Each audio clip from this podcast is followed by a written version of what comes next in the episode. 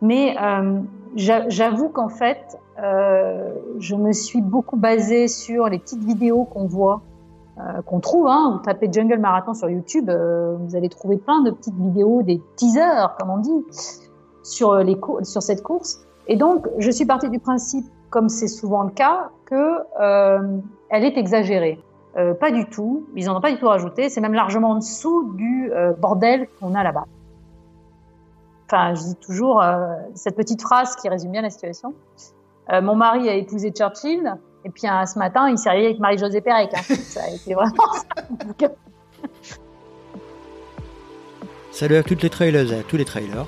C'est Nico au micro et vous écoutez Let's Try, le podcast.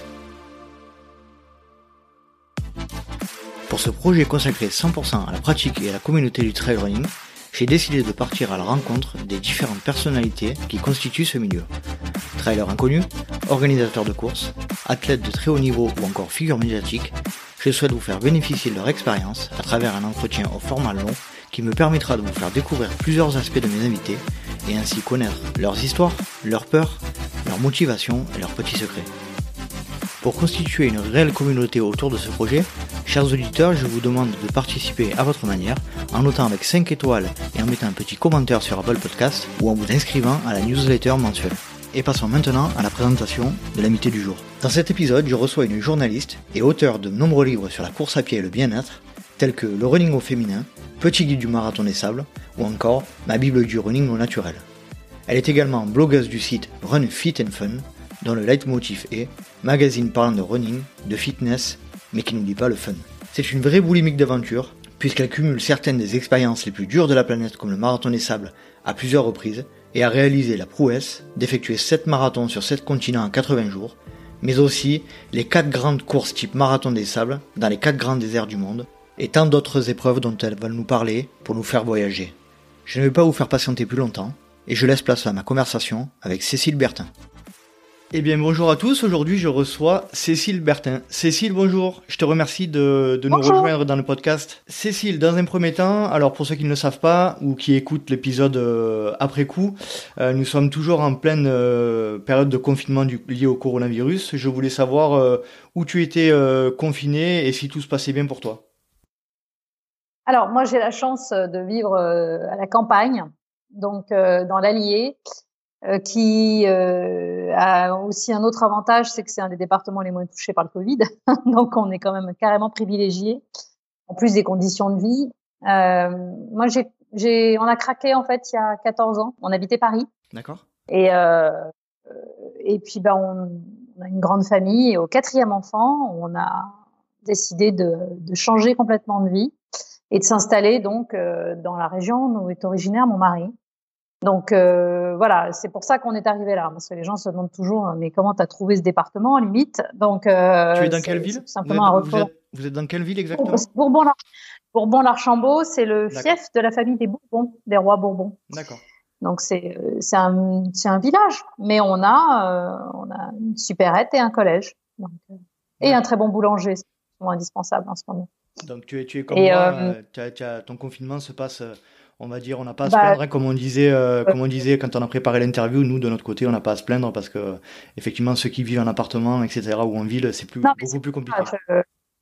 je, me permets absolument pas de, commenter, de donner des leçons à qui que ce soit, étant donné que moi, je suis dans des conditions euh, vraiment idéales. Euh, on a un jardin, il fait très beau, voilà. Donc, c'est compliqué parce qu'il y a plein d'autres choses qui sont compliquées à côté. Mais la vie quotidienne, n'est vraiment pas difficile pour nous. Donc, euh, elle a absolument rien à voir. Et je plains, voilà, exactement ce qu'on disait. Tous mes amis qui sont confinés avec des enfants en bas âge dans 70 euh, mètres carrés euh, dans un arrondissement en devenir à Paris. Voilà. Donc, euh, aucun regret finalement. Cécile, est-ce que tu peux te présenter en quelques mots pour nos, nos auditeurs qui ne te connaissent pas? Ouais, alors moi j'ai un profil un peu un peu atypique. Euh, parce qu'en fait, j'ai commencé à j'ai commencé à courir assez relativement tard. Euh, il y a quel, enfin maintenant, ça va faire justement que je commence à courir euh, sérieusement. Ça fait 12 ans, enfin un peu un peu plus maintenant. Euh, j'ai euh, j'ai commencé à courir uniquement avec l'idée de courir un marathon et le marathon de New York en fait. Point barre. C'était un projet que je me suis mis en tête pour euh, l'idée était pour mes 40 ans. Voilà, d'aller courir le marathon de New York en ayant euh, à l'époque et vraiment enfin il faut, faut, en avoir conscience parce que c'est la réalité.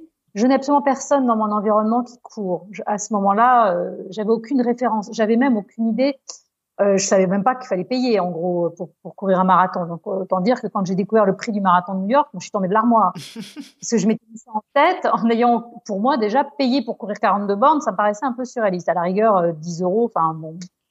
Mais euh, j'avais aucune idée de, du budget que ça pouvait représenter. C'est un univers que je ne connaissais absolument pas. Je ne sais pas pourquoi c'est ce projet-là qui est venu en tête. Ça aurait pu être sauter en parachute. Enfin, hmm. mais voilà, c'était courir un marathon. Donc j'ai commencé à courir uniquement dans cette idée-là et uniquement dans l'idée d'en faire un et puis point barre en fait c'était un projet lambda euh, un défi que je me lançais à moi-même pour moult raisons alors là il faudrait faire venir un psy mais voilà donc en fait ça a commencé comme ça et euh, donc quand j'ai découvert le budget euh, que ça allait me représenter euh, à l'époque j'étais au foyer à m'occuper donc de mon quatrième enfant je me suis dit bon alors ça va être un peu plus compliqué que prévu ça m'a pas découragée, par contre, ce qui est assez marrant. Euh, ça m'a, à aucun moment, je me suis dit bon bah du coup renonce parce que tu n'auras jamais assez d'argent ou ce machin. Je me suis dit je vais économiser. Euh, j'ai ouvert mon livret A, spécial marathon New York. Enfin, bon. Et puis euh, le hasard a fait, euh, mais enfin il n'y a jamais de hasard, voilà, euh, que j'ai découvert. Voilà, j'ai découvert l'existence d'un concours. Tout ce que je racontais est vrai parce qu'il y a des moments où les gens se disent c'est pas possible, elle romance euh, que j'ai découvert il y a l'existence d'un concours. C'était Intersport et Nike qui organisaient ça à l'époque euh, pour gagner un package New York, tout frais payé euh, auprès de la princesse. Et, et, il y avait cinq packages à gagner et donc je suis euh, une des cinq euh, gagnantes. Euh, il y avait une fille et quatre garçons et, euh, et, voilà. Donc finalement, je suis partie à New York euh, tout de suite. Enfin, la, la, première année où j'ai commencé à courir, quasiment, parce que le concours a été au printemps. Et je me souviens très bien, ils m'ont appelé le vendredi qui précédait la fête des mères. J'ai trouvé ça vachement symbolique. Mmh. Comme j'étais mère au foyer, donc euh, le vendredi après-midi, ils m'ont prévenu, bah voilà, vous avez gagné, vous partez en novembre à New York.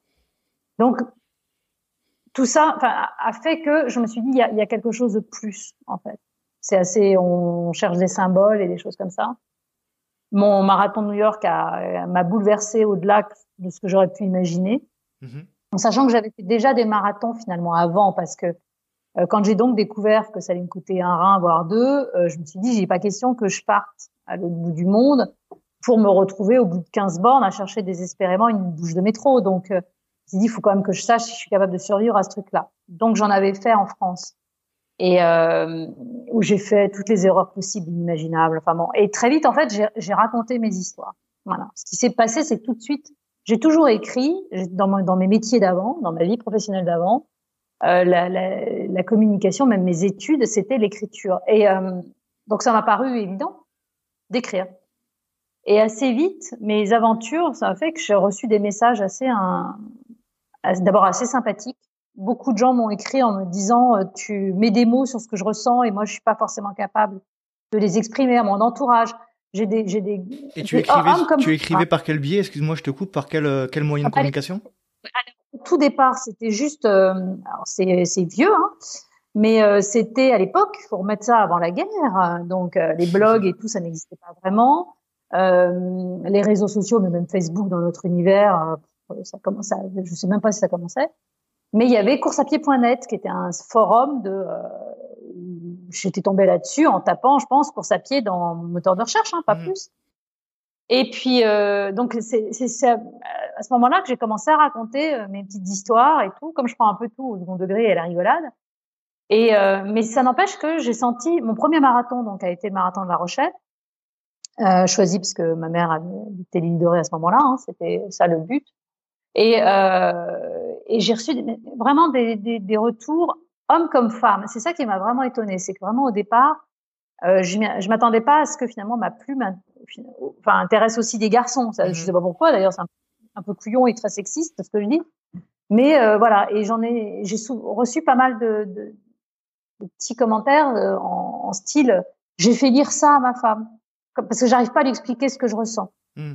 Et toi, tu as réussi à mettre des mots. Donc je me suis dit, waouh, quand même, c'est assez, assez marrant. Et, euh, et puis il y a eu deux choses en parallèle. Donc ça, le fait que finalement les gens m'encouragent euh, à courir, à continuer à écrire. Et puis au même moment, euh, je fais donc le marathon de La Rochelle et euh, je découvre stupéfaite parce qu'il faut se remettre dans, le contexte. Hein, il, y a, il y a quand même quelques années où on était très peu de femmes proportionnellement aux hommes. Ça, j'avais même pas pensé au fait qu'il n'y aurait pas la parité. Je sais pas pourquoi, mais moi, le seul sport que vaguement je regardais, euh, c'était le tennis, Roland Garros. Euh, il y a des hommes, il y a des femmes qui jouent au tennis. Bon, bah, il y a des hommes et des femmes qui courent. Enfin, vraiment, quand je dis que j'y connaissais rien, c'est mmh. vraiment ça. Et là, je découvre, on est très peu de femmes. Dis, mais merde, pourquoi elles sont pas là? Je, je, passe sur le départ sexiste à La Rochelle où on fout les femmes et les vieux d'un côté et euh, les, euh, les hommes qui courent. Ça vraiment. ça a bien changé. Euh, tant mieux. Bah, pas à La Rochelle. Ils sont toujours en ah, deux départs avec les femmes et les femmes et les vieux à gauche. Mais bon. Euh, je me dis, mais enfin, c'est quoi cette histoire? Comment ça se fait?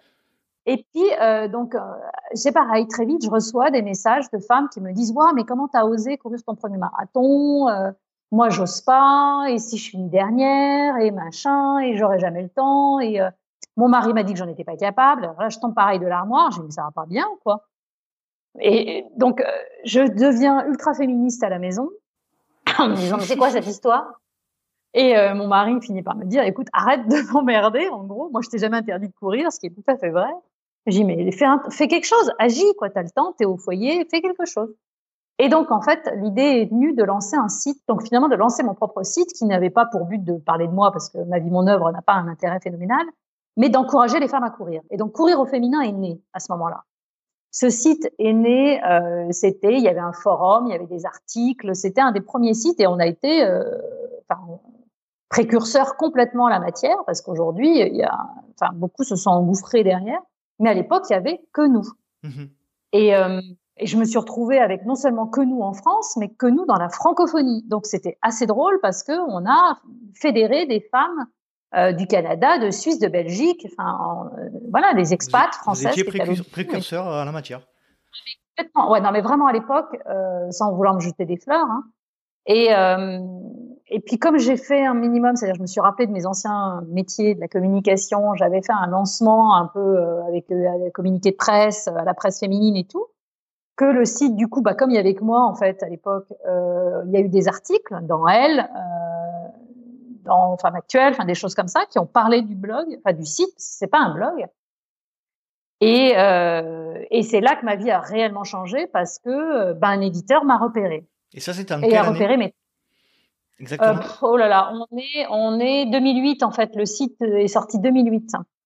Et en fait, on l'a lancé vraiment à la, au retour du marathon New York, de mon premier marathon New York en fait. C'est là que ça, euh, parce que je me suis dit, il y a un truc, il faut que je fasse quelque chose maintenant. Il faut que ce marathon New York soit le début de quelque chose. Mhm. Et Donc, à, New, York, c'était pareil, il y avait le même problème euh, de, de parité que tu, tu constatais? Justement, justement, du tout. Et c'est là que je me suis dit, il y a un truc qui va pas. Il y a un problème, il y a un problème français. En tous les mhm. cas, à ce moment-là, pour moi, il y a un problème français. Euh, parce que euh, les femmes, et on n'était pas encore au chiffre où on est aujourd'hui aux États-Unis, mais on commençait quand même à s'approcher. On était facilement à 40%, 35-40% de femmes sur un départ de marathon. Ça fait une différence énorme, on se rend pas compte. Hein. Mm-hmm. Et, euh, et du coup, je, voilà, je me suis dit, il y a quelque chose à faire. Enfin, mais on a on a lancé le site. Et puis voilà, tout s'est enclenché derrière. Je veux dire, le, livre est sorti, donc il y a eu un livre, Courir en féminin, qui est sorti, euh, qui a fait que bah voilà, on a parlé de moi, j'ai fait des radios, j'ai fait euh, bon, et puis le, le, le site on, en a parlé. Et au fur et à mesure, voilà, ça a été effet boule de neige. on m'a proposé d'écrire des articles dans la presse running spécialisée. Euh, après ces articles, on m'a proposé de lancer un magazine qui s'appelait Running pour elle. Et voilà, tout s'est enclenché au fur et à mesure. Rien n'est La seule chose qui soit à mon initiative, c'est courir au féminin. Ça, oui. Alors, Mais tout le reste, en fait, c'est des choses qu'on est chercher. Excuse-moi de, de, couper. J'aimerais bien, quand j'invite, euh, quand j'invite quelqu'un dans le podcast, j'aimerais, j'aime bien qu'il me parle de son expérience depuis le début. Euh, on va revenir sur euh, sur la suite de tes de tes projets, notamment tes multiples livres. Est-ce que tu peux nous parler de toi? Euh, enfant, dans quel environnement tu as grandi et euh, si possible ensuite parler de la manière euh, par laquelle tu es devenu journaliste. Alors, euh, au niveau, je vais caricaturer ça si, si mes parents écoutent ce podcast, ils hurler, mais j'ai quand même vraiment eu le sentiment d'être élevée dans une famille où il y avait deux univers, les sportifs et les intellectuels. Mhm. Et valait mieux que je me rende chez les intellectuels. On faisait absolument pas de sport, mais rien. Quand je dis rien, c'est rien. C'est euh, le seul sport que j'ai pu faire, hein, c'est euh, apprendre à faire du vélo pour euh, aller chercher le pain. donc à l'île de Ré, puisque on, a la chance d'avoir découvert cette île avant que ce soit la mode. donc moi, j'y ai toujours passé mes vacances depuis que je suis toute petite. mais voilà, point barre. J'ai euh, fait de la danse classique comme toute petite fille de la bourgeoisie provinciale. Euh, non, mais je plaisante, mais c'est un peu ça. J'étais vraiment pas douée, donc euh, j'ai pas non plus. Euh, voilà, on n'a pas découvert tout d'un coup que Pietra Gala était présente, donc j'ai fait, j'ai absolument rien fait. On n'était pas du tout en mode, on fait de la rando, on va à la montagne l'été, jamais. Le sport n'était pas dans ton environnement du tout. Quoi. Et même pire que ça, puisque j'étais dispensée de sport à la fin du collège euh, pour des problèmes de dos. Donc euh, la médecine scolaire m'a carrément sorti du, du sport à l'école. Pour mon plus grand bonheur, je détestais ça à un point que je ne peux même pas imaginer. J'étais furieuse parce que mon père est médecin et euh, il refusait de me faire des certificats médicaux. Donc, euh, je me suis tapé mais tout quoi. Enfin, J'ai un souvenir. Pour moi, le sport était un cauchemar. Voilà un de mes pires souvenirs d'adolescente, c'est vraiment le cross de, du collège. Quoi. Mhm. J'ai cru que j'allais mourir, pas où était l'intérêt. Donc voilà, donc dispensée de sport et la plus heureuse du monde de ne pas faire de sport. J'ai euh, vaguement fait semblant d'aller en salle de sport quand j'étais étudiante à Paris parce que euh, la fac avait négocié un accord. Non, c'est vrai. avait négocié un accord avec une salle de gym à côté. Euh, donc j'ai et en fait très vite j'y allais pour le sauna et le hammam. D'accord. Je faisais même plus semblant d'aller faire les 30 minutes d'abdos fessiers avant pour justifier le fait d'aller se zapper directement. Donc non, non, j'ai vraiment euh, rien fait et en dehors de. Et je ne skie pas, je et vraiment rien. Quand je dis que je fais rien, je fais rien. Donc c'est pour ça, il faut avoir conscience que, enfin, je dis toujours cette petite phrase qui résume bien la situation. mon mari a épousé Churchill. Et puis ce matin, il s'est réveillé avec Marie-Josée Pérec. Hein. Ça a été vraiment ça. il a dû rien comprendre, mais même moi. Hein. Et puis, euh, enfin voilà, c'est assez étonnant. Alors après, euh, il faudrait chercher d'où ça vient. Mais par contre, il y a des choses qui sont assez marrantes. Euh, j'ai, euh, je pense qu'il y a des petites graines qui sont plantées en fait. Je pense que l'histoire, elle est là. Des petites graines se plantent quelque part, et puis un jour, elles poussent.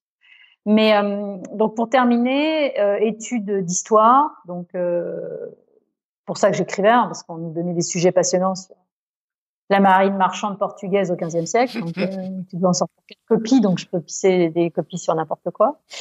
Euh, non, mais j'ai fait ça. Et puis il a fallu que j'ai pas pu aller au bout de mes études. Ça, c'est le seul gros regret que j'aurais. Et j'ai dû travailler et, gagner ma, ma, vie le plus vite possible. Et et là, je suis rentrée dans l'industrie pharma, en fait, complètement par hasard de rencontre. Et euh, donc, dans le domaine de la santé, euh, quelques années dans la santé privée, donc l'industrie pharma, jusqu'à l'écœurement, et euh, basculer dans la santé publique. Et j'ai travaillé à la Ligue contre le cancer au service communication pendant plusieurs années. Et puis, et puis donc arrêt, euh, en sachant que à chaque fois, moi, j'ai mis ma vie professionnelle en parenthèse le temps de des naissances des enfants. D'accord.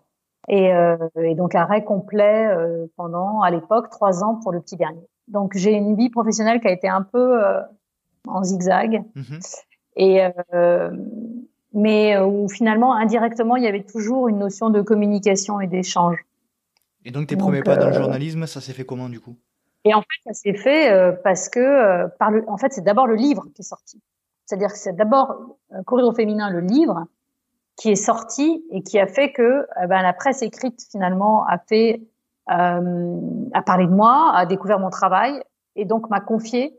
Mais c'est venu comme ça, c'est-à-dire que je n'ai pas fait d'école de journalisme, mmh. euh, je ne cache absolument pas. Euh, c'est venu. D'ailleurs, je j'aime presque pas ce terme-là parce que euh, je considère plus que je suis une raconteuse en fait. Mmh. Parce que finalement, assez vite, je me suis quand même beaucoup spécialisée sur des récits de courses et des courses que je fais Donc, euh, je, je, suis quand même, euh, je, voilà, je me mets pas du tout, je suis pas au niveau de, de, grands journalistes avec lesquels je travaille et que j'ai rencontrés. Euh, c'est, voilà, pour moi, je fais un autre travail. Je suis plus dans la transmission de ma passion que dans le journalisme pur et dur. Mmh Même si, dans l'absolu, euh, bon, voilà, je, je, peux le faire aussi si on me les commande. Mais c'est pas mes articles préférés. Et puis, c'est clairement pas là où je suis la meilleure. J'en ai bien conscience. Hein. Donc c'est comme ça que c'est venu. En fait, c'est une, une, demande et euh, enfin voilà une, offre qu'on m'a faite à un moment et que j'ai saisie parce que parce que j'ai trouvé ça rigolo, mais euh, ça va pas plus loin en fait à la base. Jamais j'aurais imaginé ce qui, ce qui est devenu ma vie, ça c'est une évidence. Donc en fait, tu dis que le, le marathon de, de, New York, c'est ce moment-là où tout a basculé ah, euh, dans ta tête et dans ta vie, quoi. Ah, clairement, ce truc-là, euh, en fait, il y a, c'est des petites choses, mais euh, on m'a dit, euh, c'est-à-dire que dans, dans, ce fameux concours euh, à la noix, euh, il y avait expliqué en 5000 signes pourquoi vous voulez faire le marathon de New York. Donc il fallait écrire, c'est-à-dire qu'il y avait, il fallait écrire. Mmh et, et ça a été assez rigolo parce que j'ai rencontré donc les, certaines personnes qui étaient dans le comité de lecture en fait. Et plusieurs m'ont dit, on est ravi de te voir en vrai parce que ton texte a été le premier qu'on a choisi. En mmh fait. Ça a été une évidence pour nous tous. Il dit, il peut y avoir d'autres textes, on a dû discuter, savoir et tout. Mais toi, il y avait un truc tout de suite. Donc c'est vrai quand vous entendez ça, ça finit par euh, par vous poser, euh, par faire faire et en fait vous dire bah finalement le truc que tu n'as jamais osé, c'est-à-dire que dans tous les métiers que j'ai fait avant, euh, il y a eu de l'écriture, il y a eu des, choses comme ça, des notions de transmission, mais euh, de là à non, voilà, puis de là à oser, en sachant quand même qu'il y a une histoire, et c'est pareil, c'est des petites histoires qui sont vraies. Euh, quand je travaillais à la Ligue contre le cancer, je faisais, euh, alors à l'époque on appelait ça une fanzine ou je sais pas quoi, mais je faisais en gros une newsletter qui partait tous les lundis, qui était donc puisque mon, mon, pseudo était Barbie à l'époque, parce que mon, mon, pseudo Barbie que certains ont connu dans le monde de la course à pied, en fait vient de, de cette époque-là, D'accord. Euh, de la Ligue contre le cancer. Bon. Et, euh, et donc, c'était le journal de Barbie qui arrivait dans les boîtes mail de l'intranet de la Ligue contre le cancer de tous ceux qui le voulaient, en fait. Et ça, c'était normalement qu'en interne, et où je racontais beaucoup de conneries, il n'y a pas d'autre terme, donc euh, beaucoup de choses. Je faisais un tour d'horizon de la presse, des people, des voilà. Donc c'était du voici euh, made in la Ligue. Et, euh, et au début, voilà. Et très vite, euh, le lundi, quand c'était pas arrivé à 11h30, j'avais des messages, j'avais des mails. Bah alors, t'es en retard? Non, bah, Ça va, oui. J'arrive, c'est juste euh, le week-end pour rigoler. Donc c'était assez étonnant. Et puis un jour, je vais à Curie, euh, donc quand même dans un labo de recherche pour aller voir mes petits, euh, mes petites blouses blanches hein, dans le cadre de mon travail. Et, euh, et ayant, et je suis accueillie par euh, trois jeunes qui me disent ah mais en fait euh, c'est vous euh, Barbie on adore votre truc et là donc j'ai découvert que ma fanzine sortait du labo. Mmh enfin aller dans les labos avait été sortie de l'intranet pour aller sur l'internet. Et alors le comble du et pareil tout ça est vrai. Je discute un jour avec un des plus grands pontes de cancérologie qui existent à l'époque. Et il me dit mais vous savez que mon, mon assistante m'imprime vos trucs je les lis dans l'avion, ça me détend et ça me fait des trucs à raconter dans les dîners professionnels. Incroyable. je me suis donc un truc de dingue. Donc voilà, donc il y a eu alors c'était pas du journalisme à l'époque, mais c'était pareil comme c'était des écritures de petits articles et euh, on voit que c'est des petites histoires. Je les ai tous encore. C'est euh, en fait je les ai retrouvés dans une pochette, j'avais tout imprimé et j'ai tout, mais ça m'a beaucoup fait rire quand j'ai cherché là-dessus. Donc voilà, donc finalement euh, on va dire que je suis journaliste depuis un bout de temps quoi. D'accord. Euh, comme tu sais, donc le, le, Let's Try podcast parle de try. Hein euh, Est-ce que tu peux nous parler de tes premiers Est-ce que tu peux nous parler de tes premiers pas avec cette discipline? Alors, on a bien compris que tu as commencé par le, le, bitume, mais à quel moment précis tu as basculé euh, dans la nature? Alors, euh, très facile, marathon du Mont Blanc, parce qu'il y avait le mot marathon devant, que ça tombait le week-end de mon anniversaire et qu'il y avait plein de copains qui allaient. Je me dis oh c'est cool. En quelle année? En ayant là euh, alors là, on est en combien? 2020. Bah, ça va être en 2009, justement. Euh, j'ai très vite, j'ai fait très vite n'importe quoi. Hein, on est bien d'accord.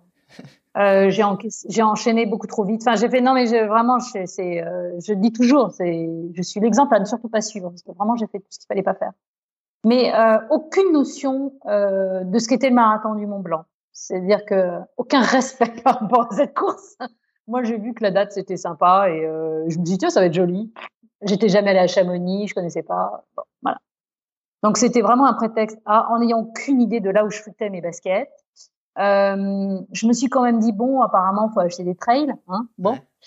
Euh, donc j'ai acheté une paire de chaussures. Euh, il faut quand même que je les essaye. Donc je suis allée faire euh, le trail des gendarmes et des voleurs du temps parce que bon, c'est pas trop, trop loin de la ville Molle, enfin, mon coin là. Donc, pour préparer le marathon du Mont Blanc, ce qui est tout à fait le terrain adéquat, hein, il n'y a pas de doute, parce que les, montagnes à Limoges, c'est très connu. mais enfin bon, non, mais il y avait au moins un peu de terre par terre, voilà. Donc c'est un peu ça. Et je me suis pointée, je vais toute ma vie, parce que franchement, c'est des moments inoubliables. Je me pointe sur la petite place, donc à Chamonix. Euh, c'était le, voilà, il faisait beau d'ailleurs. J'avais ma jupette, euh, comme d'habitude. J'avais un diadème dans les cheveux. Parce que... C'était sur quel format tu partais de, de, ah, de distance marathon, Le marathon, 42. Ah bah, deux. Ah oui, tant qu'on y est. Euh, et j'avais un diadème parce que c'était mon anniversaire, donc j'étais en princesse. Voilà, non et tout, euh, customisé mon dossard avec des, des, stickers de princesse, n'importe quoi. Et quand même, quand je suis arrivée sur la place, je me suis dit, pop, pop, pop, pop, où est-ce que je suis? Parce que clairement, le profil là avait changé, c'est-à-dire c'était plus les mêmes coureurs déjà que ce que je connaissais.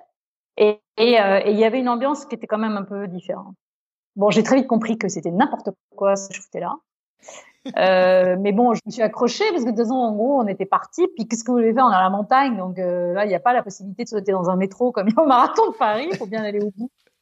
Ça a été surréaliste parce que euh, d'abord, on m'a dit vive la mariée pendant tout le truc parce que j'avais un diadème. Je, je suis pas mariée, je suis une princesse.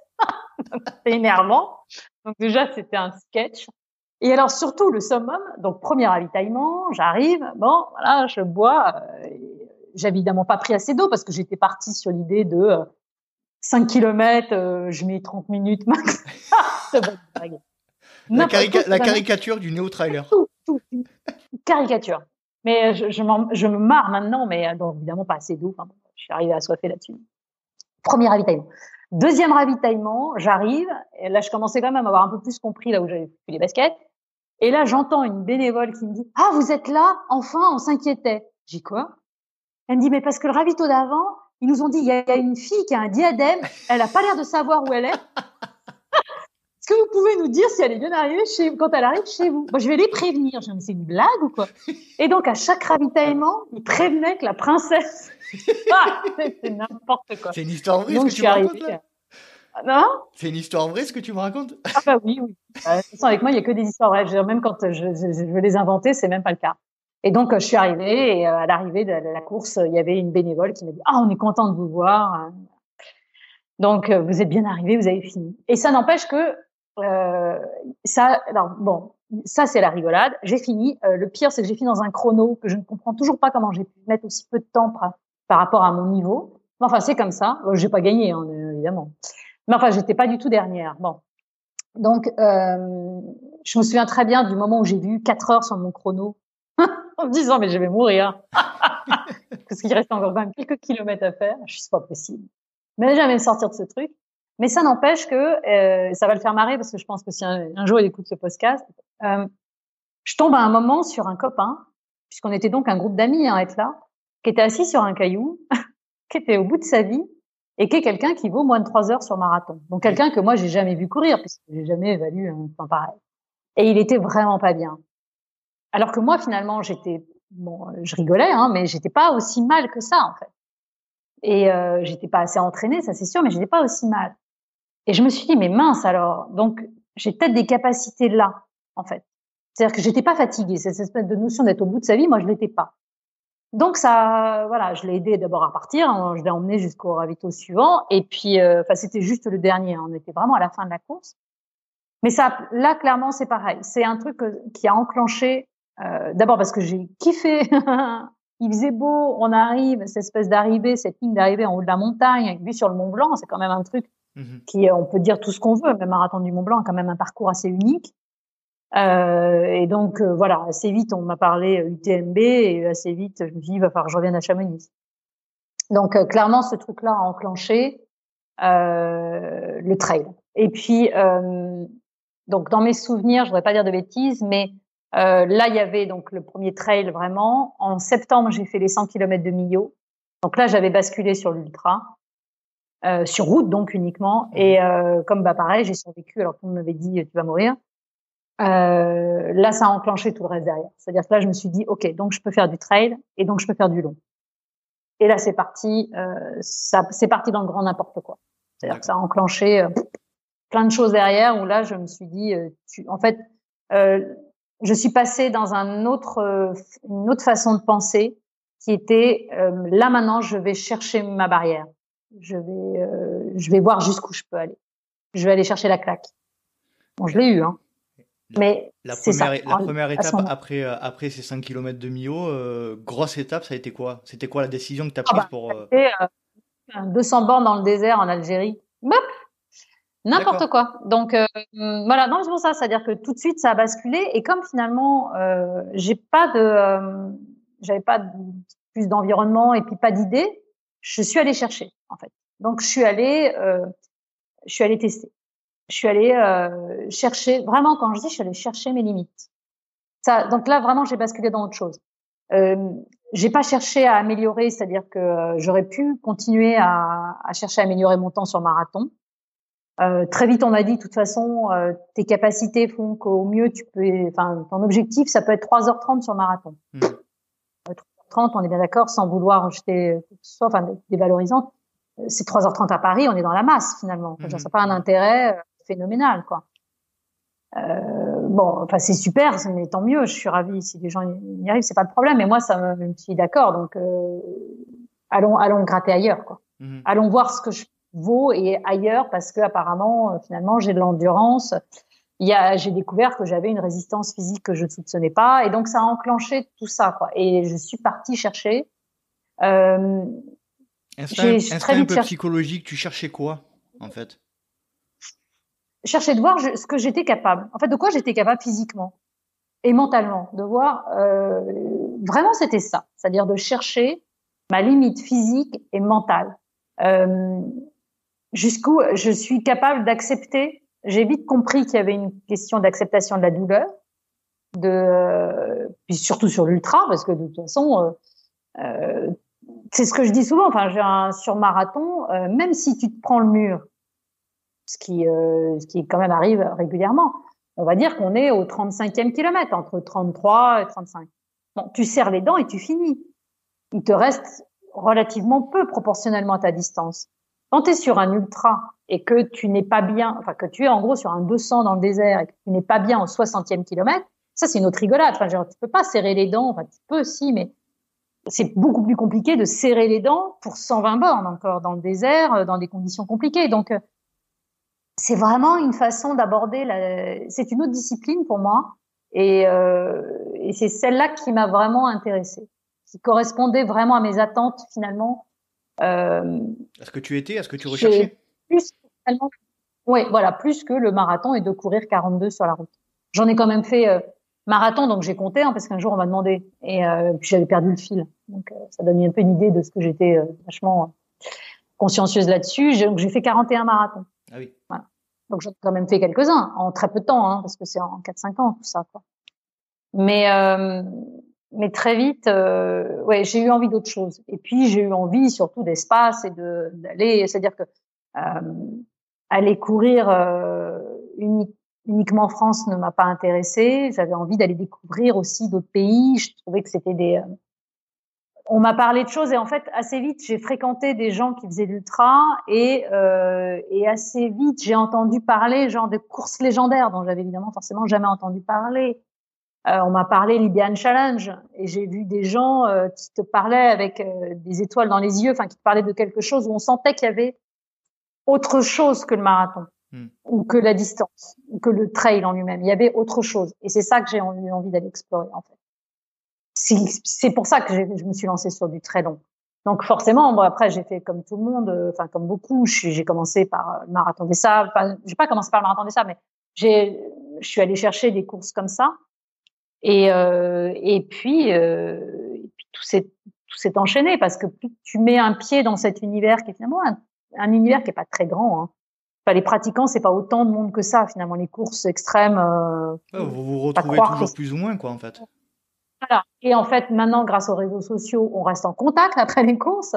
Et donc, tu découvres des trucs. Euh, tiens, une course, moi, euh, voilà, la course, euh, le, Grand to Grand, qui est une course dans le Grand Canyon aux États-Unis, je l'ai découverte parce que j'ai un copain qui l'a faite, qui a posté une photo sur son mur Facebook. J'ai oup, oup, oup, c'est quoi ce truc?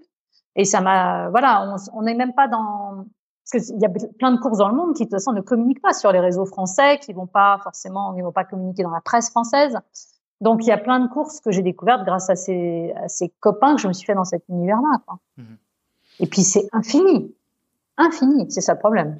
Je, j'ai remarqué que ce qui te tient beaucoup à cœur dans, ce, dans, dans cette pratique, c'est les courses à étapes. Alors j'aimerais te lire un petit passage que tu as, que tu as écrit sur ton, sur ton blog. Tu dis, j'ai découvert les courses en étapes dans le désert et ce fut le coup de foudre. Je n'arrive pas à comprendre pourquoi, parce que ça réunit tout ce que je déteste. Dormir par terre, au milieu, au milieu d'inconnus qui ronflent et parfois se lavent quand ils y pensent. Alors pourquoi tu aimes tant euh, ces courses à étapes dans le désert? Ah, En fait, euh, c'est le désert que j'aime. je me fais vraiment violence pour cette partie-là. C'est-à-dire que et d'ailleurs, euh, je pense que le, j'ai commencé par les courses en étapes parce que finalement c'est les plus faciles. Alors je vais mettre ça entre guillemets, hein, on est bien d'accord. Mmh parce qu'il faut pas non plus imaginer que c'est vraiment facile. Mais c'est beaucoup moins violent que les courses en non-stop. Mmh. Enfin, clairement, physiquement, l'engagement n'est pas le même. Faire 250 euh, km en étape euh, sur six jours et faire 250 bornes en, non-stop sans s'arrêter dans le désert, enfin s'arrêtant évidemment au ravitaillement, ça n'a vraiment rien à voir. Mmh. C'est pas du tout le même engagement physique. Donc, c'est pour moi, c'est des courses plus faciles entre guillemets, qui ne vont pas nécessiter la même préparation, qui sont plus faciles d'engagement. Mais toute cette collée, enfin, ce, cette promiscuité, ces choses comme ça, c'est quelque chose qui est, je me fais une violence, mais euh, inouïe. Vraiment, c'est quelque chose et euh, qui est inimaginable pour moi. C'est vraiment parce que je n'ai pas le choix. C'est-à-dire que si demain matin, euh, bah d'ailleurs, je veux dire, le, half marathon euh, des sables m'a parlé pendant deux secondes parce que tu vois, on a chacun sa tente, quoi. Au moins, on a ça, quoi. Hmm ne pas se laver, ça, ça va. Mais la promiscuité est quelque chose qui me pose un réel problème. J'ai vraiment, voilà, je n'ai pas le choix. C'est imposé. Donc, je me fais violence là-dessus. Mais euh, je ne comprends pas. Euh, je ne comprends pas le plaisir qu'on peut avoir à ça. Ça fait pas du tout partie de mes euh, et de mes souvenirs. Et pourtant, j'ai eu de la chance parce que généralement, ça s'est toujours très bien passé. Enfin, j'ai j'ai eu une mauvaise expérience sous une tente euh, mais sinon, le reste, dans l'absolu, c'est vrai que ça se passe plutôt bien. Mais c'est pas du tout mon, truc. Je, déteste ça. Je ne campe pas. Euh, je, suis, euh, je, je, suis pas du tout le genre à tester son duvet dans son salon à dormir par terre. Non, non, pas du tout. J'ai vraiment pas le choix. Euh, maintenant, je fais de la rando en montagne et euh, j'ai découvert les refuges. C'est pareil. Hein, va pas falloir que ça dure trop longtemps. Euh, c'est pas du tout mon truc. Non, non je suis plutôt une solitaire, donc c'est vrai que euh, c'est pareil. C'est-à-dire que quand on regarde bien les courses que je choisis, euh, je choisis aussi de plus en plus, qu'on dit, les petites organisations. Je déteste ce terme parce que c'est pas des petites organisations, mais parce qu'on est beaucoup moins au départ et que ça me permet d'avoir ces moments de solitude. Mmh Moi, mon kiff, c'est seul dans le désert. C'est mmh. surtout pas en groupe et euh, j'ai pas du tout envie de partager ça, en fait. J'aime la solitude absolue. Donc, euh, c'est quel est le truc la solitude absolue. Quelle est le, la chose, la, la course ou le, le, le, projet le plus dingue que tu as fait jusqu'à présent pour toi?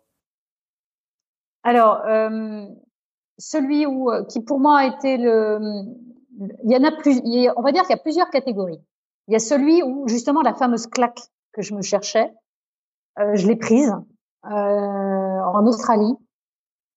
Donc euh, c'était 560, 10 étapes voilà, dans le bush australien.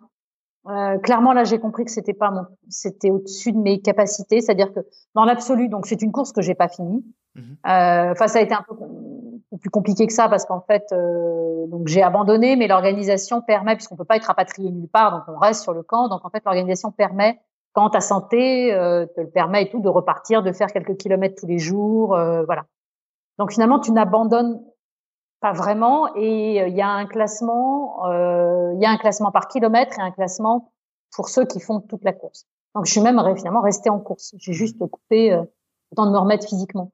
Mais euh, là, c'était euh, c'était au-dessus. C'est-à-dire que là, c'est on basculait dans quelque chose qui n'était euh, qui n'était pas ma cam en fait. Donc, je suis euh, jamais retournée prendre ma revanche, alors que dans l'absolu, j'aurais pu. Euh, ça aurait quelque chose. De, le, mais c'est pas voilà, c'est pas mon truc. C'est trop long. Mmh. Je sais pas faire ça. Euh, et je l'ai revécu donc en non-stop. Je l'ai revécu sur le Tort des Géants, euh, qui est une, qui a été pas un échec parce que c'est pareil, j'ai euh, j'ai abandonné sans aucun regret parce que euh, 300 en montagne c'est pas ma cam. 300 hmm. non-stop en montagne c'est pas ma cam. Voilà, c'est pas du tout. Euh, j'ai pas aimé, je n'ai rien aimé. C'est-à-dire, j'ai aimé la montagne parce qu'elle est belle et que c'est évidemment le Val d'Aoste est splendide, c'est la, la, question se pose pas. Mais ça, ce type de, de course, ce type de format, euh, où on a, enfin c'est non, c'est on achète bien les trailers, c'est une ambiance euh, que j'ai jamais vue ailleurs pour l'instant. C'est pas du tout mon truc. Et puis après, euh, la course où je me suis sentie le moins à ma place, qui pourtant s'est très bien terminée puisque je l'ai fini, je suis même deuxième, féminine, youpi.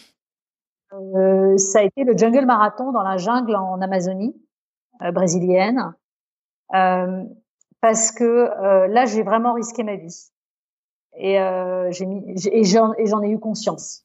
C'est-à-dire qu'il y a eu ce moment où je me suis assise sur un arbre et j'ai attendu de voir si je mourrais. Donc c'est un truc à vivre où tu te dis non maintenant il va falloir arrêter. Et cette course-là a été, euh, d'ailleurs, quand on, si on regarde la liste des courses que j'ai faites, euh, elle a été, euh, voilà, un peu la fin de beaucoup de choses. C'est-à-dire que je, c'était plus mon truc.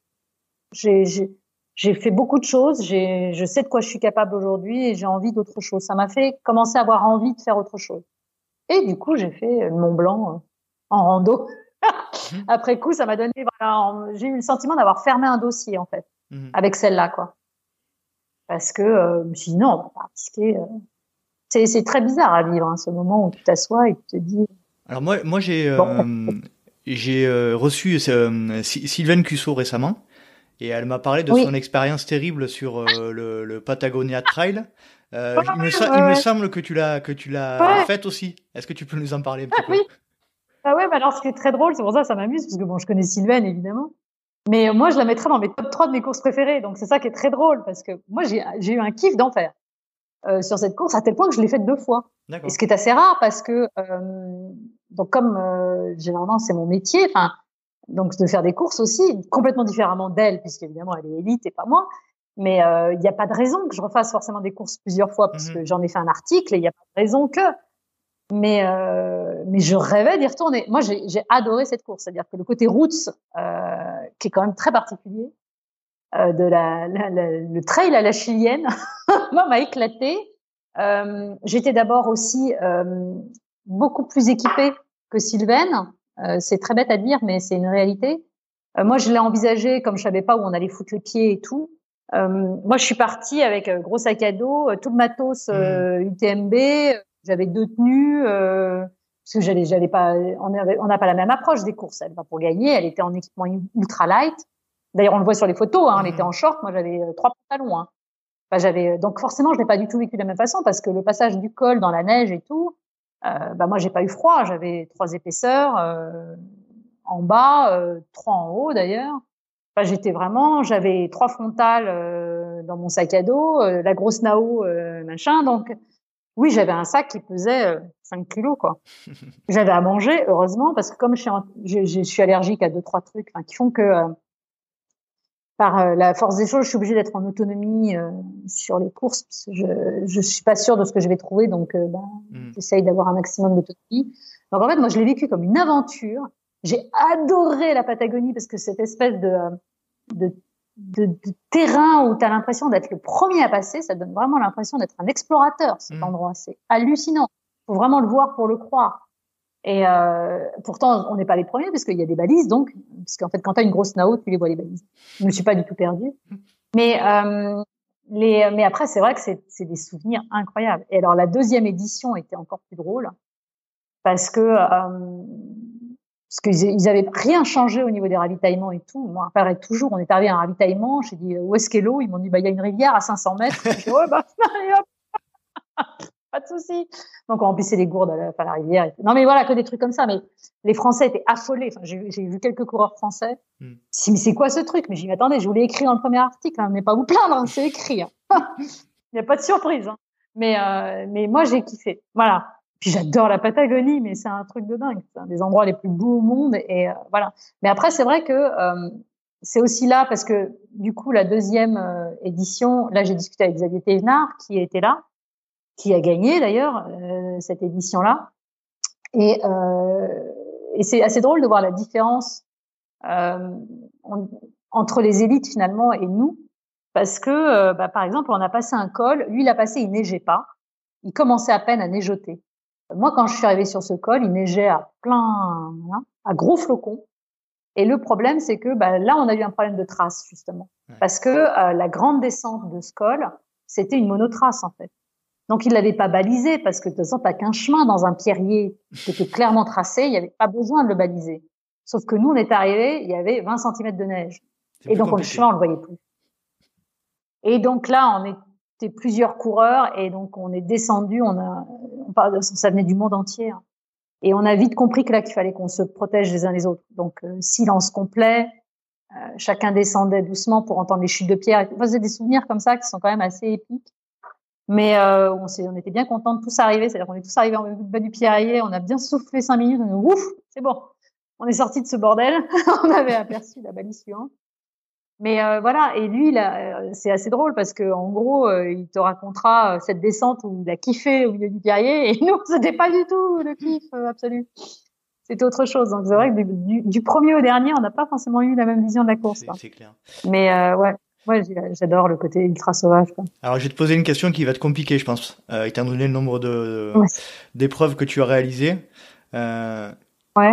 Si tu devais en ressortir une, euh, ma préférée? Ouais.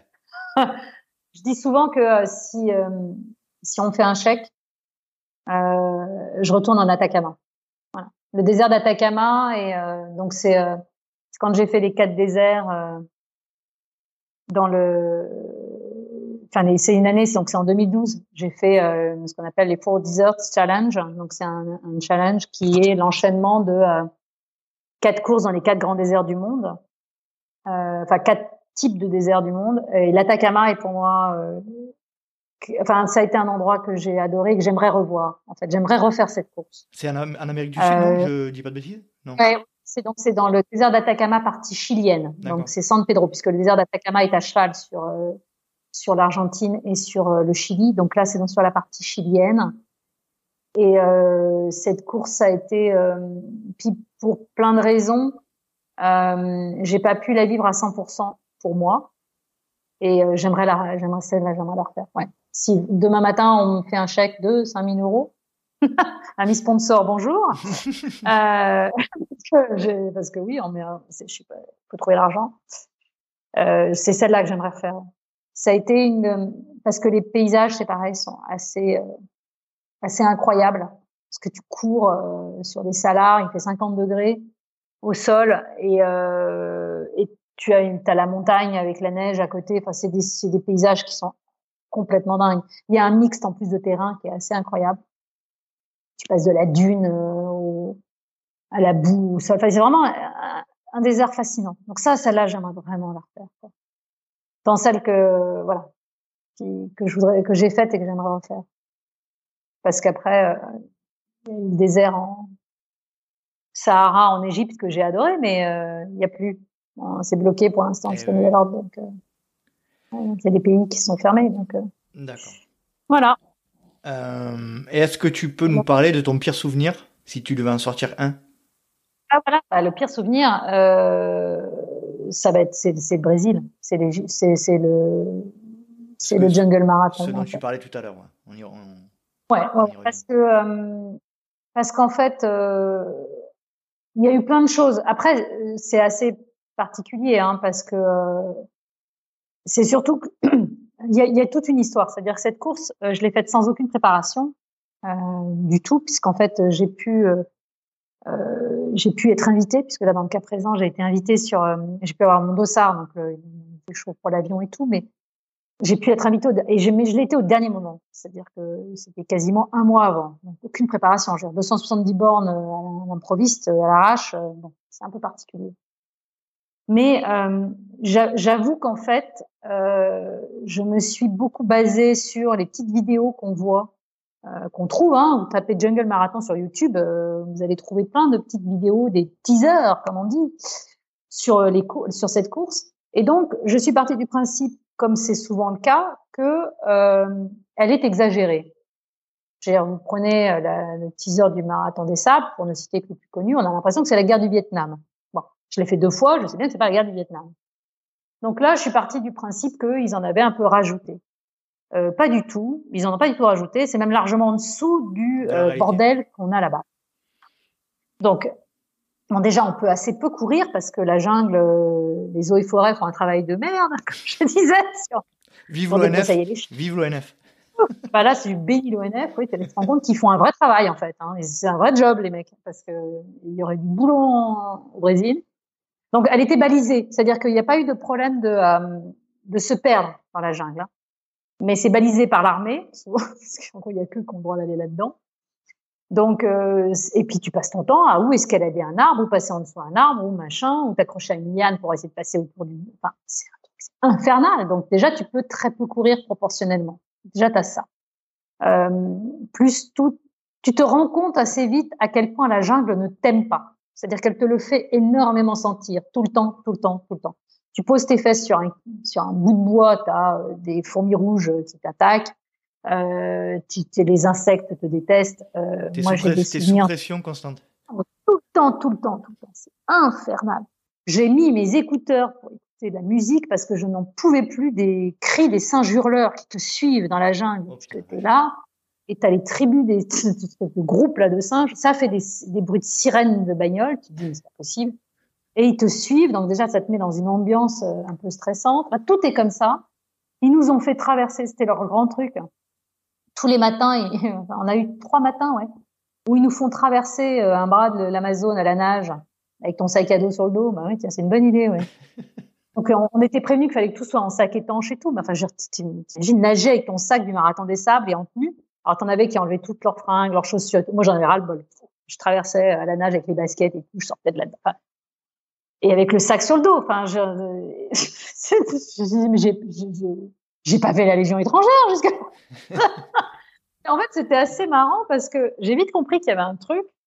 Quand je suis arrivée sur le, le camp et que j'ai découvert en fait qui j'allais avoir comme compagnon quoi de, de, de hamac, puisque là, oh, c'est le seul truc qui était hyper chouette. C'était à C'est qu'on dormait pas sur le Ouais, c'était en étape. Donc, on dormait dans la jungle. Et surtout, on ne dormait pas en tente, puisque c'est dangereux de dormir par terre, là, pour le coup. Donc, on dormait en hamac euh, accroché dans nos arbres. Ça, ça a été aussi un grand sketch, hein, apprendre à accrocher son hamac. Et, euh, mais au moins, je pouvais accrocher mon hamac loin du camp. Donc, j'avais plus les gens qui rompent, euh, j'avais plus les gens. C'était cool. Un truc hyper positif. Mais, euh, mais ça a été un, un truc, euh, puis en plus, il y a eu toute une histoire de bagarre avec des filles où on s'est bagarré pour le podium, ce qui était complètement ridicule de mon niveau. Enfin, ça n'empêche qu'on s'est bien, bien tiré la bourre pendant six jours. Et euh, mais j'ai vraiment eu conscience que là, je, voilà, je suis rentrée avec des pieds dévastés, infectés. Enfin, euh, non, c'est non. Voilà. C'était trop. C'est, c'était trop. C'est-à-dire que là, je me suis dit, il va falloir arrêter. C'est devient du grand n'importe quoi. D'accord je suis rentrée euh, avec, euh, voilà, je suis rentrée avec une deuxième place, mais euh, ce qui est quand même assez bizarre de se dire que finalement, non seulement je l'ai pas abandonné, mais en plus, je l'ai plutôt bien géré. Euh, mais c'est, c'est pourtant pas un souvenir. je me suis vraiment dit que je suis pas à ma place, quoi. Mmh. J'étais, il y avait, il y avait des mecs qui avaient des naviciles et des mecs, ah ouais. des esprits tatoués, quoi. C'était une blague. Il y avait, il y avait des parties mais ouais, il y avait des, des Russes avec qui j'ai un peu discuté. Et dit, vous faites quoi dans la vie? Dans l'armée? Ah, vous êtes dans quoi? On peut pas vous dire. D'accord. ok. C'était un concours à celui qui était le plus tatoué, donc euh, sur le camp. Il y avait une ambiance que je n'avais jamais vue en fait. Enfin, ça, ça, attire un public qui est quand même un peu particulier en fait, un peu différent. donc ça, ce public-là, clairement. C'était pas une trail. Euh, je l'ai vu. Non, non. C'est-à-dire que j'ai j'ai euh, des un ami qui l'a fait et qui lui n'a pas du tout aimé parce que c'est un vrai coureur en fait, c'est un hmm. trailer qui aime courir. Il dit j'ai détesté. Enfin, j'ai passé mon temps à escalader et machin. C'est un raid. Hmm. Donc, euh, mais c'est c'est pas un trail au sens où on l'entend. Alors c'est une aventure. Hein. c'est une expédition. Hein. J'imagine. Mais euh, mais tout tout est là quoi. on se donne rendez-vous dans un petit village sur l'Amazone. On prend un bateau pour aller dans un autre village pour le premier camp. Enfin, tout est comme ça. Mais après, c'est une expérience qui est assez euh, assez rigolote. Hein. Mais, euh, mais, je me suis dit non, allez, c'est bon, maintenant, ça va. Hmm. Passe à autre chose. J'ai vraiment eu très très peur. Et puis donc, puisque euh, je le raconte hein, dans, dans un de mes bouquins, et que ça a effrayé pas mal de monde. En fait, je me suis donc je me suis fait attaquer par des guêpes Pepsi. J'ai dont je suis euh, responsable hein, de l'attaque parce que je pense avoir cogné leur nid en fait, certainement. Il n'y a pas d'autre explication et je pense que c'est celle qui se tient le mieux. C'est-à-dire que donc en passant son temps à passer sous les arbres, au-dessus des arbres, machin, avec mon sac à dos, j'ai dû certainement cogner leur nid. Ça paraît le, le, plus. Donc je me suis fait attaquer par ces bestioles et mes Pepsi, amusez-vous, allez voir sur YouTube aussi justement à quoi ça ressemble. C'est euh, donc euh, j'ai eu 16 piqûres. Je sais parce que j'ai enlevé les dards donc euh, j'ai eu le temps de compter. Euh, c'est considéré comme la deuxième piqûre d'insecte la plus douloureuse au monde. Donc euh, une déjà, mais 16 d'un coup. C'est-à-dire que j'ai eu, euh, c'est des sensations inouïes parce que il y a le moment d'adrénaline où on a peur, on se dit il se passe un truc parce qu'on a toutes ces bestioles qui sont mmh. autour de, de, vous et puis on réflexe de, voilà. Et puis tout d'un coup la douleur arrive et la douleur a été foudroyante. Ça a été un espèce de truc. J'ai eu l'impression que je prenais feu tellement c'était c'était violent. Et donc j'ai eu le réflexe de me prendre mon eau que j'avais dans mes gourdes pour m'arroser euh, le corps. Donc ce qui est une intelligence rare, hein, puisque se vider de son eau, enfin ne plus avoir d'eau dans la, bon, bref. Alors que vous êtes à, vous savez que vous êtes à 6-7 km du prochain ravitaillement, ce qui est très long dans la jungle quand tu marches 6-7 mmh. km.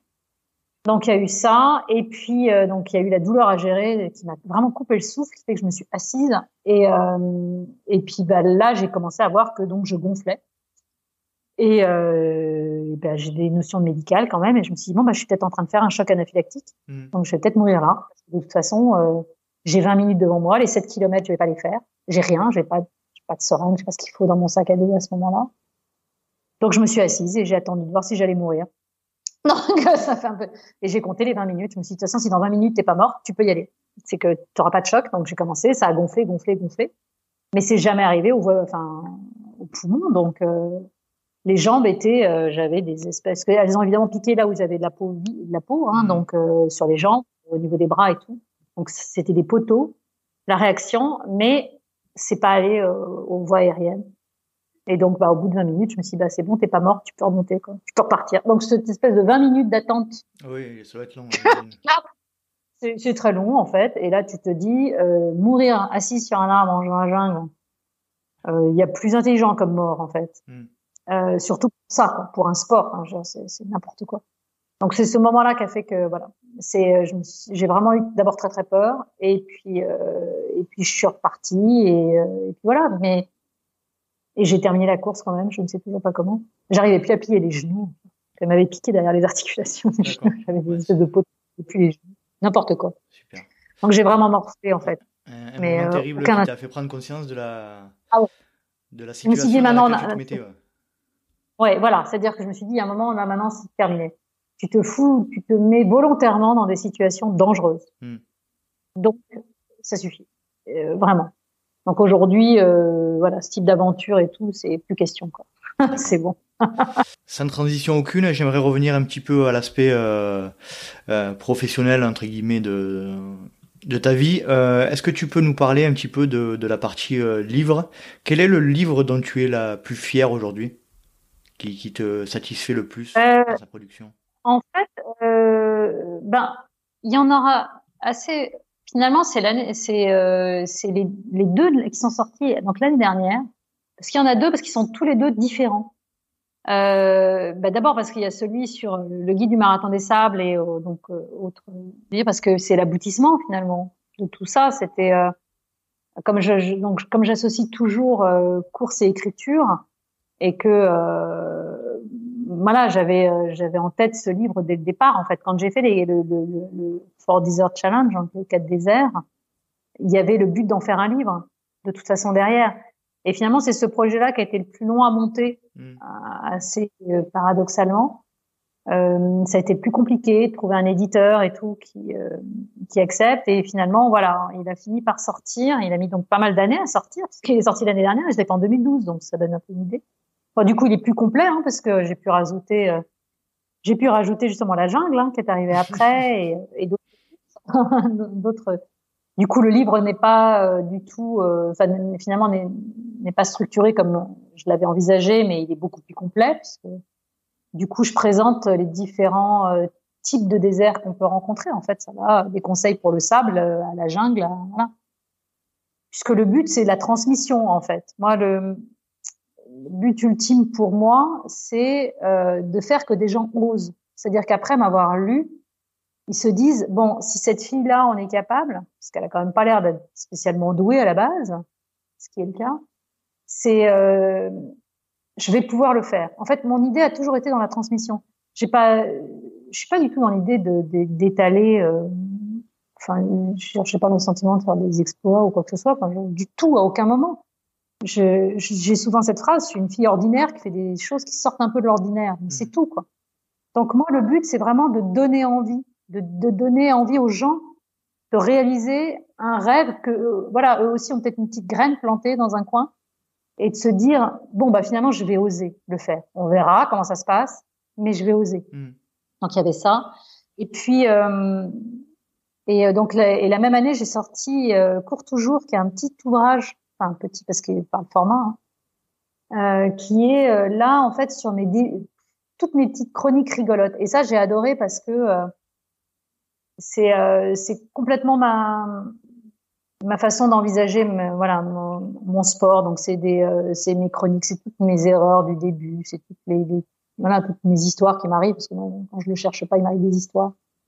Et euh, c'est des petites chroniques et c'est le cours toujours c'est vraiment moi c'est-à-dire que quand euh, enfin ma mère a, a, eu cette phrase elle m'a dit de toute façon tu fais aucun effort pour courir t'écris comme tu parles voilà et cours toujours c'est moi mmh. voilà donc c'est vrai que c'est, j'ai eu de la chance, c'est-à-dire que l'année dernière a été une belle année au niveau euh, bouquin parce que finalement voilà les deux, euh, il y a le, la vraie Cécile. Ouais ouais exactement. Surtout qu'ils sont sortis le même mois, c'était délirant. C'est un hasard, hein, mais c'est comme ça. Donc euh, j'ai en gros le sentiment que euh, ça y est, je peux presque tourner une page. Mmh j'ai j'ai tout ce que je rêvais, c'est bon, ça y est, ça c'est fait. Donc je vais pouvoir aller euh, sur autre chose, je pense maintenant. Ça m'a ouvert, euh, ça m'a permis de fermer cette porte-là officiellement et de pouvoir commencer à réfléchir à autre chose. Et justement, tu réfléchis à quoi autre chose? Tu as déjà des idées aujourd'hui? En fait, oui, oui, très clairement. Enfin, moi, l'idée aujourd'hui, c'est, euh, puisque de toute façon, comme je le dis, je suis une randonneuse hein, qui de temps en temps accélère quand il y a un ravitaillement ou qu'il y a une descente. Hein. donc, euh, donc l'idée, c'est clairement d'aller sur sur la randonnée et de faire des, des, des grands chemins de randonnée, des choses comme ça. Ce qui fait que c'est pas pour tout de suite maintenant parce que euh, parce que je reste, j'ai encore un enfant à la maison et que je peux pas partir euh, un mois à l'aventure et tout. Mais en fait, tout tout ça, tout ce que j'ai vécu là ces dernières années, euh, m'a donné une confiance en moi que j'aurais jamais imaginé avoir. m'a donné, en fait, c'est plein de choses qui se sont, plein de briques qui sont que j'ai pu poser. C'est-à-dire, je suis en train de construire mon petit mur de soutènement en fait. Et euh, jamais j'aurais osé finalement, euh, il y a 15 ans, on m'aurait dit tu prendras l'avion, tu partiras toute seule euh, et tu iras au fin fond de la Gobi dans un pays où tu parles pas la langue, où tu connais pas la culture, puis tu te débrouilleras et puis tu verras bien.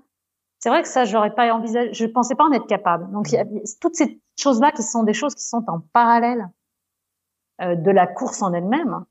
Euh, Aujourd'hui, je sais que j'en suis capable. Donc l'idée de partir, euh, hein, faire les Appalaches aux États-Unis en rando, euh, faire des choses comme ça, euh, aujourd'hui, je m'en sens capable. Je ne peux pas parce que ça nécessite une absence trop longue aujourd'hui et que j'ai encore euh, voilà, un enfant à emmener au bac.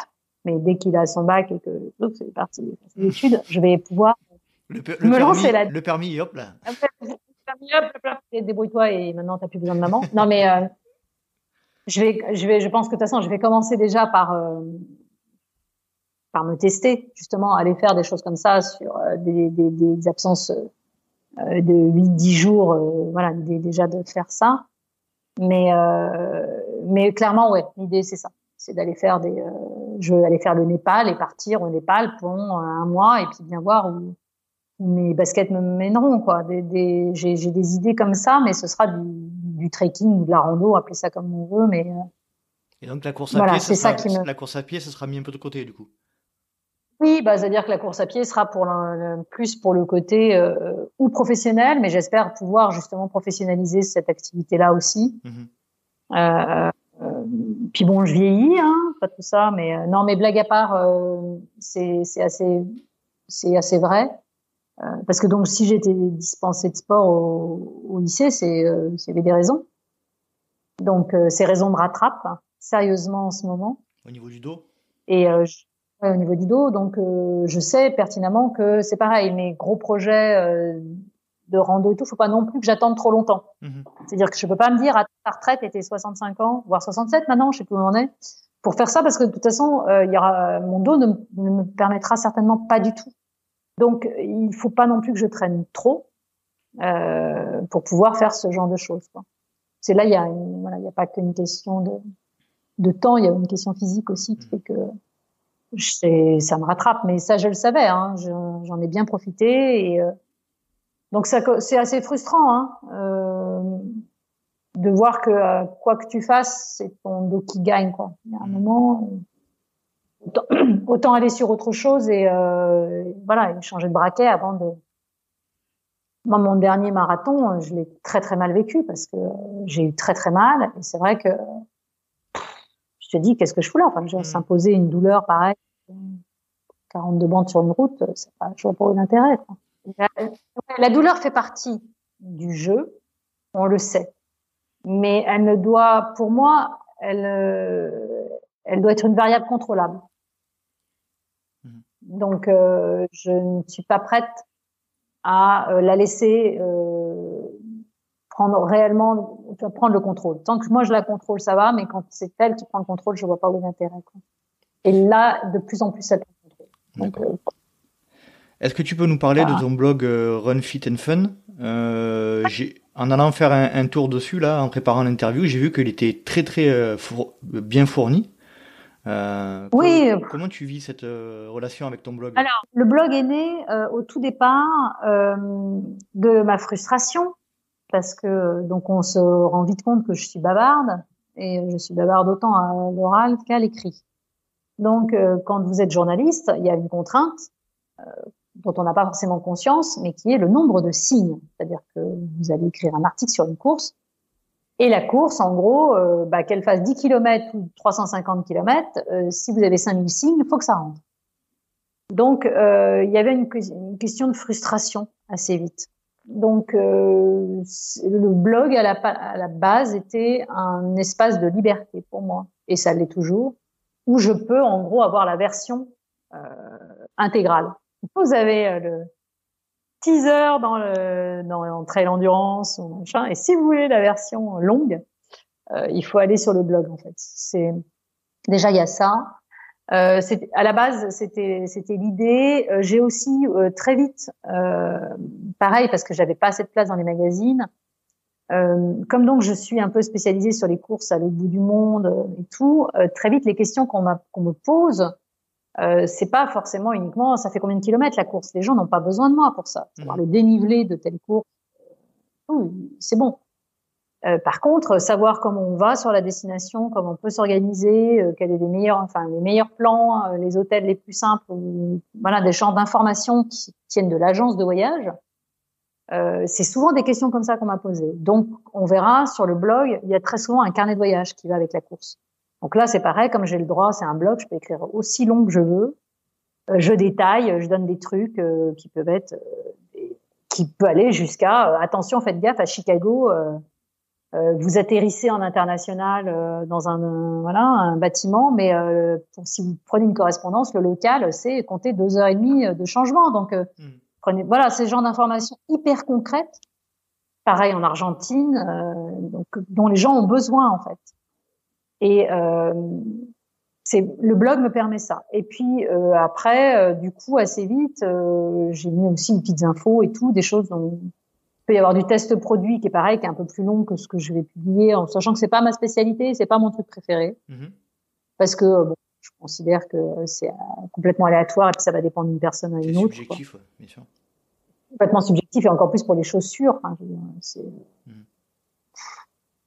Et moi, donc, j'essaye d'en rester sur des trucs un peu concrets, c'est-à-dire qu'on voit si une, une chaussure accroche dans la boue, si elle accroche pas, mais après, euh, c'est quand même assez compliqué, euh, de, de, enfin, à mon avis. Bon, je, je, ça peut être, voilà, il y a un peu de test produit, mais c'est, c'est pas, c'est pas mon truc. Je les cherche pas plus que ça. Et, euh, et puis bon, donc là, en ce moment, en époque confinement, j'essaye de mettre un max d'infos.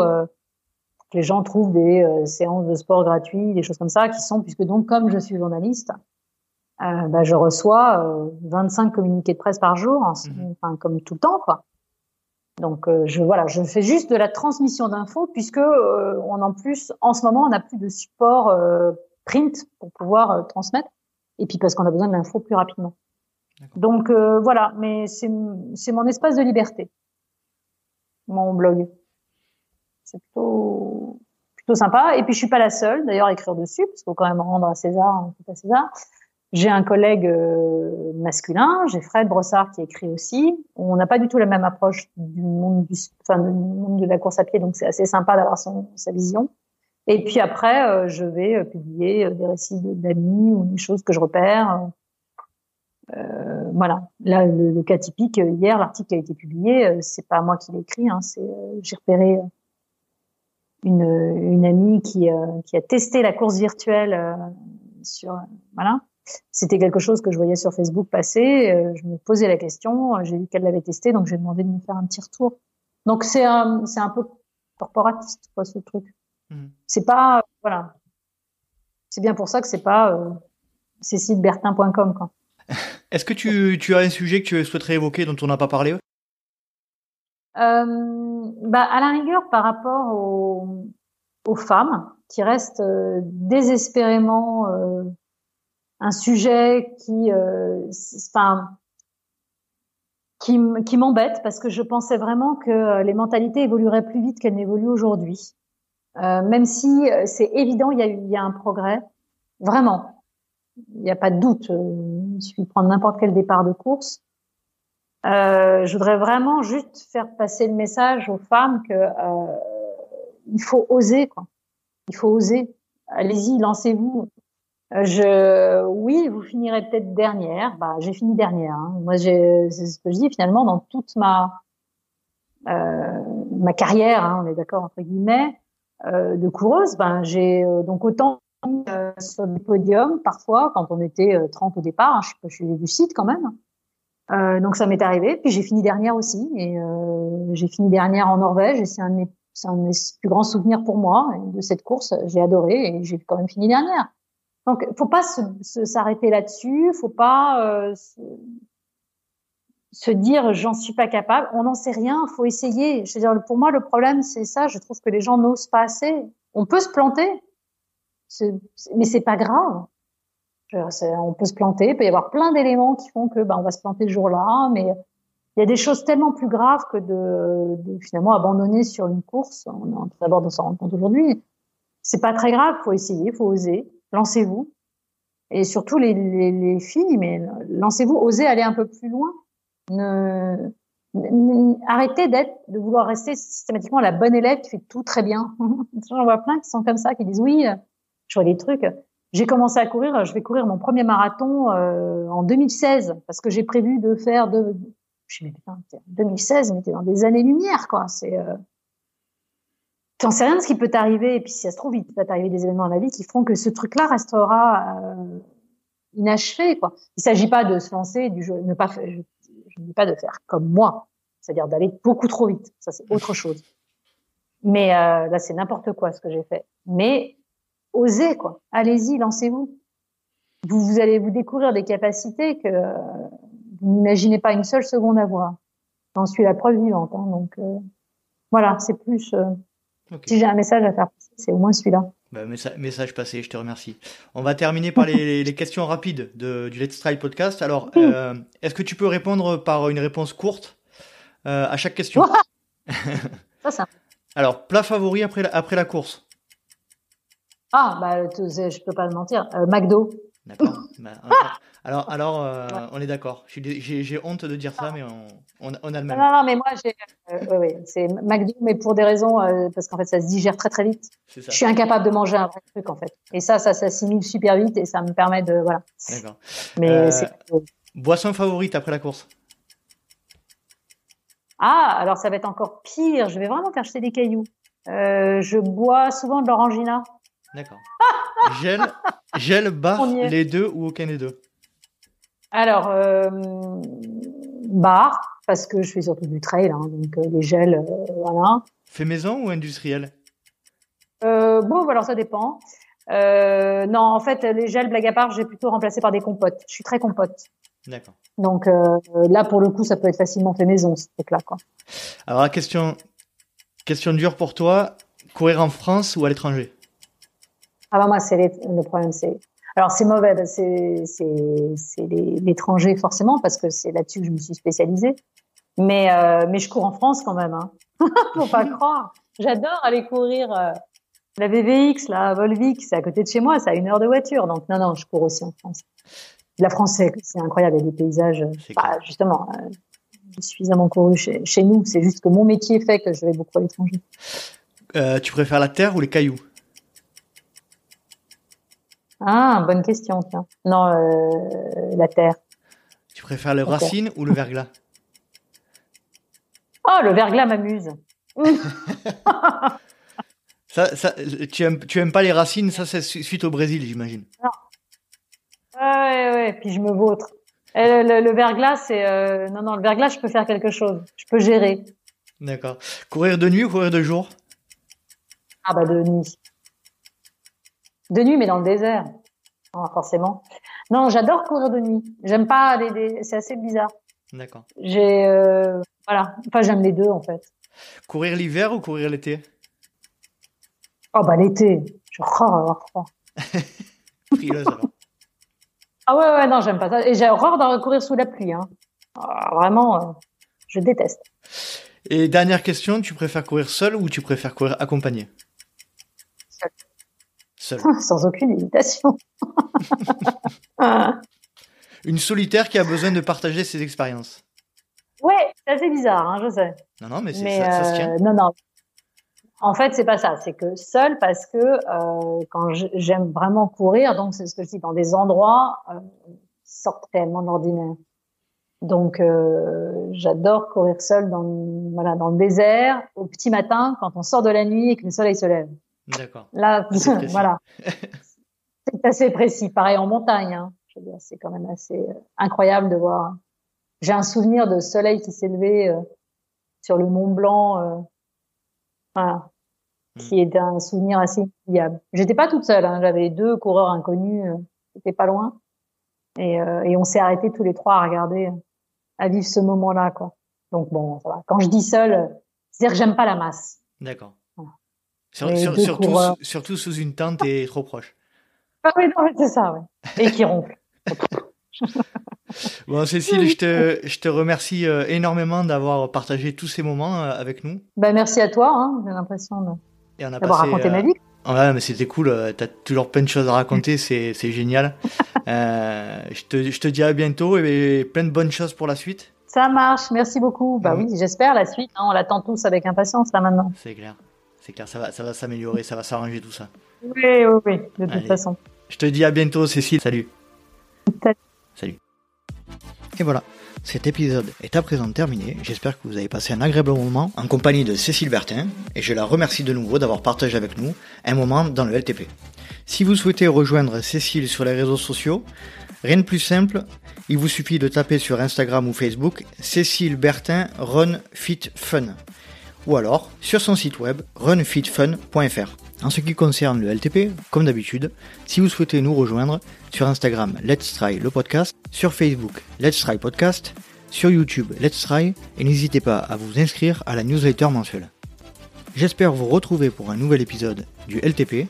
Et d'ici là, n'oubliez pas, vive le trail libre, vive Let's Trail, et si vous pensez que c'est impossible, faites-le pour vous prouver que vous aviez tort. Salut, salut